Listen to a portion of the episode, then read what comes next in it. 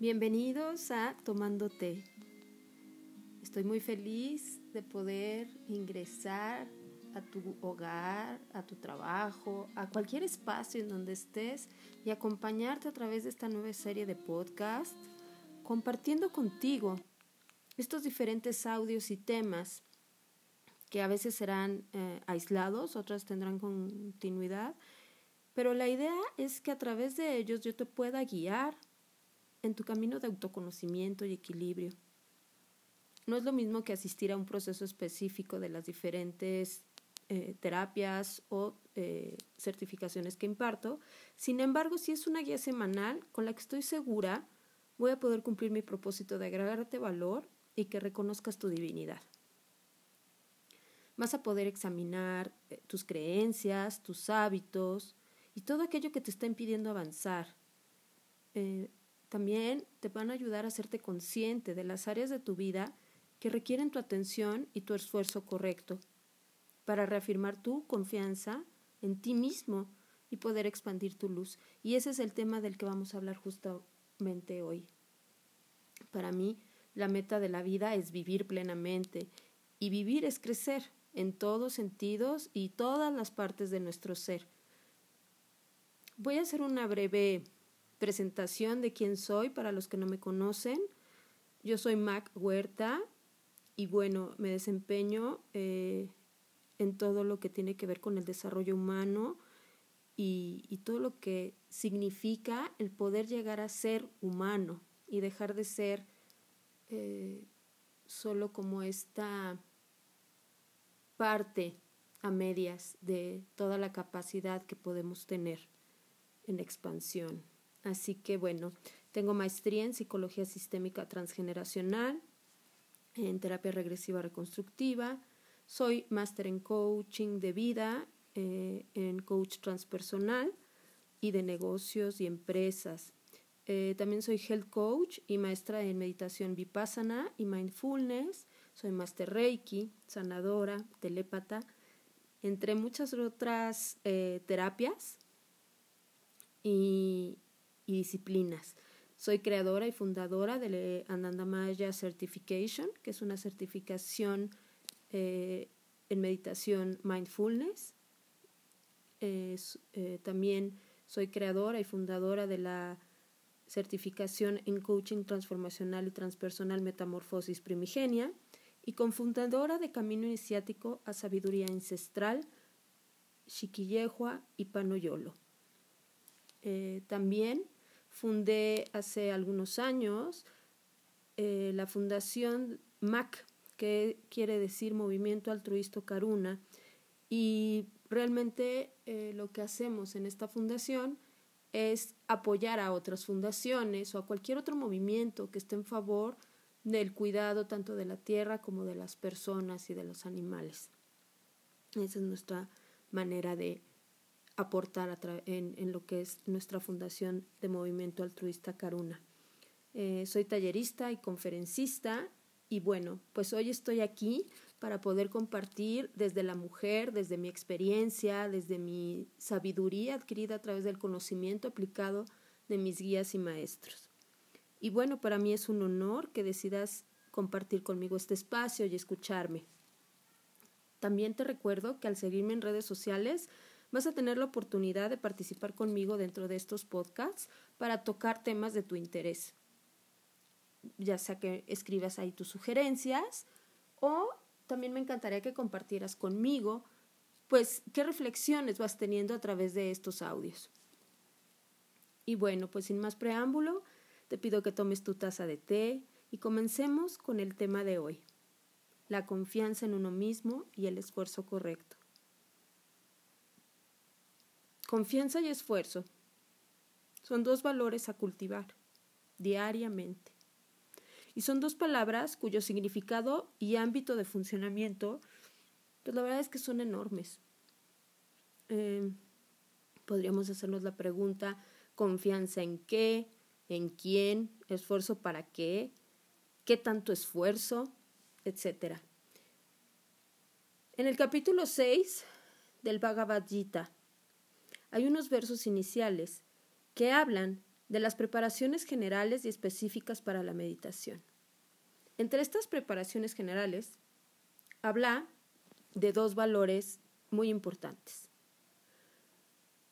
La autoconfianza y el esfuerzo correcto. Vamos a iniciar hablando con qué pasa con la confianza. Pues bueno, tú eres el primer factor directo que contribuye a tu presente y a tu futuro. Y esto es algo que tienes que tener muy en cuenta. Ninguna ayuda externa es de utilidad si no tienes confianza en ti mismo. Ningún cambio va a ser posible si tú no estás dispuesto a cambiar. Si tú no crees que depende de ti. Y hasta que no exista esa confianza en ti, cualquier ayuda que venga de afuera va a ser en vano. Mi maestro decía que solo es posible ayudar al que cree en sí mismo y al que está dispuesto a hacer el esfuerzo correcto. Y este esfuerzo correcto es el esfuerzo necesario. No estamos hablando de eh, un esfuerzo que, sea exhaustivo, ¿no? O que, eh, como en la cultura latina tenemos mucho el, me tiene que costar mucho trabajo para poder lograrlo o para merecerlo, ¿no? No hablo de ese esfuerzo. Eh, más adelante vamos a hablar cómo es el esfuerzo correcto, ¿ok? Entonces, eh, pues bueno, eh, recuerda que es importante que creas en ti mismo y que estés dispuesto a hacer este esfuerzo necesario. Si tú decides que no puedes mejorar tu vida, nadie te va a poder ayudar, ni siquiera Dios, ni un maestro, ni un gurú, nadie. El primer paso para tener confianza en ti mismo Empieza por la actitud de hacerte responsable de tu vida, hacerte responsable de que tú eres el creador de todo eso que está manifestado en tu entorno y que tú estás creando esa vida. Tú eres el escritor, el director y el actor de tu propia vida. ¿Ok? Eh, en el budismo también eh, y en el hinduismo existen lo que son los purusartas, que son las metas humanas de seguridad, placer, dharma y libertad. Cada una de estas se elige y se conquista por ti mismo. Nada externo te va a hacer que lo conquistes. La elección es tuya, ¿ok? Entonces, has de elegir deliberadamente alguna de estas o todas en su momento teniendo la convicción de que puedes hacerlo. Hay algunas personas que alaban a otras eh, y las endiosan, eh, haciendo, haciéndose ellos daño sin saberlo. ¿Por qué? Porque cuando tú mm, piensas, o sea, está bien admirar a alguien, está bien que, que pueda ser tu guía o tu mentor, sin embargo, necesitas estar seguro y confiar en que tú tienes esa misma capacidad para poder llegar a esos puntos extraordinarios y a ser maestro en aquello que tú elijas ser maestro. Se trata de creer en ti mismo para poder hacer esos cambios y conquistar lo que precisas conquistar. Sin embargo, cuando uno elige hacer eso, también surge de nuestra mente el no puedo, el no es posible, el no creo en mí, el esa persona tiene suerte, esa persona nació con ese don. Y entonces nos minimizamos, ¿ok? Esta deificación a los demás nos debilita a nosotros mismos y nos impide poder llevar la vida que queremos llevar. Esa es una actitud insana, porque vuelvo a lo mismo, te debilita y te crea un complejo de inferioridad. Y esta actitud destructiva también se vuelve pesimista y eso pues evidentemente nos ayuda. No nos ayuda. Entonces, ahora vamos a hablar del esfuerzo, que es el segundo valor del que habla este capítulo del Bhagavad Gita. Y dice que tú puedes ser tu mejor amigo o tu peor enemigo. ¿Ok? Eres tu mejor amigo y puedes llegar a ser tu mayor fan y tu mejor coach. cuando no consigues ser la persona que quieres ser, pues no te enojas, no te flagelas, no te machacas, no te abandonas, sino que te das palabras de ánimo, te cuidas, te reconoces y afinas los instrumentos que tienes con los que llegaste a este plano para poder usarlos mejor. Te voy a poner un ejemplo eh, entre las otras disciplinas que también practico, es la taroterapia. Y el tarot, en el tarot, la interpretación del carro, que es la imagen de, un, de una carroza tirada por, por dos caballos. Y la interpretación que le damos en, en la taroterapia es que los caballos representan a tus sentidos. La rienda de los caballos es la mente. El carro es el cuerpo. El chofer es la inteligencia, tu sabiduría, que la adquieres a través del conocimiento aplicado. Y el viajero que va dentro de la carroza es el ser. Y ese eres tú. Todo lo demás son los instrumentos con los que has llegado y que han de ser fortalecidos para que cuidándolos y coordinándolos tú puedas conquistar aquello que tú deseas, que es vivir plenamente. Vamos a poner un ejemplo. Yo no puedo ignorar la salud del cuerpo y las emociones, y tampoco debo de debilitar los instrumentos por fortalecer solo uno y dejar de lado los otros. El éxito del viaje, que es la vida, depende de la salud y la integración de todos los instrumentos de manera individual y en conjunto. ¿Ok? Y eso me va a requerir un esfuerzo. Requiere de un esfuerzo por mi parte, de un refinamiento, de una coordinación, de un cuidado y de saber dirigir estos instrumentos para que cumpla cada uno su función de manera independiente e integrada. Espero que se vaya entendiendo hasta ahora. Cuando los instrumentos están bien dirigidos, se vuelven nuestros amigos. Cuando están descontrolados, entonces la persona se va a mover por sus fantasías, por sus deseos, por sus eh, ideas o creencias que generan un círculo vicioso del que no podemos salir. ¿Ok? Entonces, el esfuerzo correcto en el budismo lo llamamos el motor del sendero octuple y el Buda enseñó que el sendero óctuple es el medio para alcanzar la iluminación. En otra de las charlas vamos a hablar de qué es la iluminación, pero para que lo entiendas un poquito más dentro del contexto de lo que estamos hablando, es que logres vivir plenamente toda esta etapa en esta dimensión con tu luz expandida de la mejor y más elevada manera. ¿Ok? Entonces, el esfuerzo correcto es la sexta parte de este sendero óctuple. Junto a la atención correcta o a la atención eh, plena y la concentración correcta. ¿Ok? Todo esto compone la sección de disciplina mental de este sendero. Para que me lo entiendas mejor, la definición más básica y tradicional del esfuerzo correcto es esforzarte lo suficiente para desarrollar cualidades saludables e íntegras y dejar ir las cualidades insanas o no íntegras en tu vida. Te lo voy a explicar de una manera simple. El esfuerzo por impedir cualidades no íntegras. ¿Cómo? ¿Cuál es ese esfuerzo correcto? Pues simplemente impedir que surjan cosas como la codicia, la ira, la ignorancia, etcétera. También el otro esfuerzo correcto consiste en extinguir cualidades insanas o no íntegras que ya se hayan presentado antes.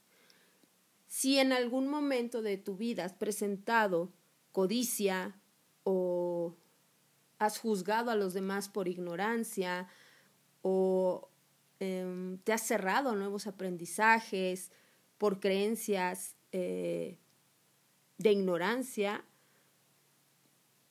o has sentido la ira por alguien más, bueno, pues ya conocerás un poco eh, en esta exploración de autoconfianza, pues todas estas cosas que tienes que mantener tú fuera de tus instrumentos, ¿ok? Y extinguirlos. Otro de los puntos del esfuerzo correcto es cultivar cualidades hábiles o íntegras. Por ejemplo, la generosidad, la bondad, la sabiduría en nuestros actos presentes, eh, que es lo opuesto obviamente a la codicia, la ira, etc. Y por último, otro punto lo, que, que requiere el esfuerzo correcto es fortalecer las cualidades íntegras que ya han surgido. Si tú ya lograste y ya sabes cómo es y cómo se siente ser compasivo, no nada más con los demás, sino empezando por ti, pues es algo que vas a seguir trabajando y cultivando y eso te va a requerir un pequeño esfuerzo. En el siguiente podcast vamos a hablar de esto, de cómo trabajar con, los con nuestros instrumentos, cuáles son esos instrumentos y cuál es el esfuerzo correcto que necesitamos hacer para mantener esos eh, instrumentos en perfecto estado y trabajando en sistema, en, nuestro sistema para lograr este estado de iluminación, digamos, ¿no? Y poder eh, entender que este esfuerzo es para fortalecer las cualidades íntegras, ¿ok? En el sendero, el sendero octuple consiste en la visión correcta, la intención correcta, la habla correcta, la acción correcta, el modo de vida correcto, el esfuerzo correcto, la atención plena correcta y la concentración correcta. Es importante entender que el sendero octuple no es una serie de pasos progresivos que, digamos, vas a dominar uno y luego viene el otro y luego viene el otro. No, cada aspecto de este eh, sendero es compatible con todos los demás aspectos y la idea es practicarlos correctamente en conjunto eh, al, al unísono, ¿ok? O sea, y desde el esfuerzo correcto. ¿Por qué insisto tanto en el esfuerzo correcto? Porque se podría pensar que realizar el esfuerzo correcto significa esta práctica de hacerlo muy duro, que me cueste mucho, pero no es necesariamente así. El esfuerzo correcto es el camino medio entre los extremos, ¿ok? No tienes que sentirte obligado a soportar prácticas rígidas, estéticas o llevarte a ti mismo hasta el agotamiento. Si tu práctica o tu vivir se convierte en, ¿cómo te diré? En una tarea tediosa donde todos los días te tienes que parar y te cuesta trabajo ir a donde tienes que ir y hacer lo que tienes que hacer y te estás esforzando y te estás desgastando llegas a un estrés, entonces estamos frente a un grave problema, porque la vida se nutre de alegría y de un interés genuino en vivir lo que vas a vivir, ¿ok? Entonces, si tu práctica o tu vivir diario no te trae alegría, pues no estás practicando la acción de vivir correctamente. El vivir es como esa práctica diaria, que debería de ser como un instrumento de cuerda bien afinado. El Buda decía, si las cuerdas están demasiado sueltas, no van a reproducir sonido. Si están demasiado tirantes, se van a romper. Tu práctica y tu diario vivir precisan ser afinadas, ser nutritivas, no agotadoras. Entonces, eh, una de las prácticas que yo te invito a que eh, introduzcas a tu día a día y a tu vivir es el de la meditación. Y eh, la práctica del mindfulness, ¿ok?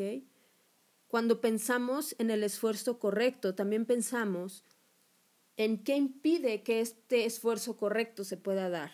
Y en el budismo lo llamamos los cinco obstáculos. Y estos aparecen en el canon Pali y son los siguientes: el deseo, la malevolencia, la pereza, apatía o soñolencia, la inquietud y la preocupación, y la incertidumbre y el escepticismo. Y estos cinco enemigos están constantemente todo el día y todos los días acechándonos, ¿ok? Y de ellos es de quien tenemos que cuidar nuestros instrumentos. Estas cinco cualidades interfieren con nuestro esfuerzo correcto. Así que el Buda decía que para poder lograr identificarlos y expulsarlos de nuestra vida, eh, la enseñanza de la atención plena, que es la meditación vipassana y ahora conocida como mindfulness, tanto de nuestro cuerpo como de nuestras sensaciones, de nuestros sentimientos, de nuestros pensamientos, es la práctica más útil para poder superar estos obstáculos, tanto en tu práctica de aquello que estés haciendo de meditación o en la práctica de la vida. Y bueno, pues espero te haya gustado y te haya agregado valor este podcast. Me encantaría que me escribieras a mi correo info machuerta.com donde voy a poder eh, responderte eh, pues tus dudas, tus reflexiones y me puedes compartir también si fue de tu interés el podcast de hoy. Este, mis redes sociales están en Instagram como Mac Huerta o en Facebook también como Mac Huerta, figura pública. Y pues nos vemos el próximo viernes en Tomando Té. Desde mi amor, muchísimas gracias por estar aquí. Namaste.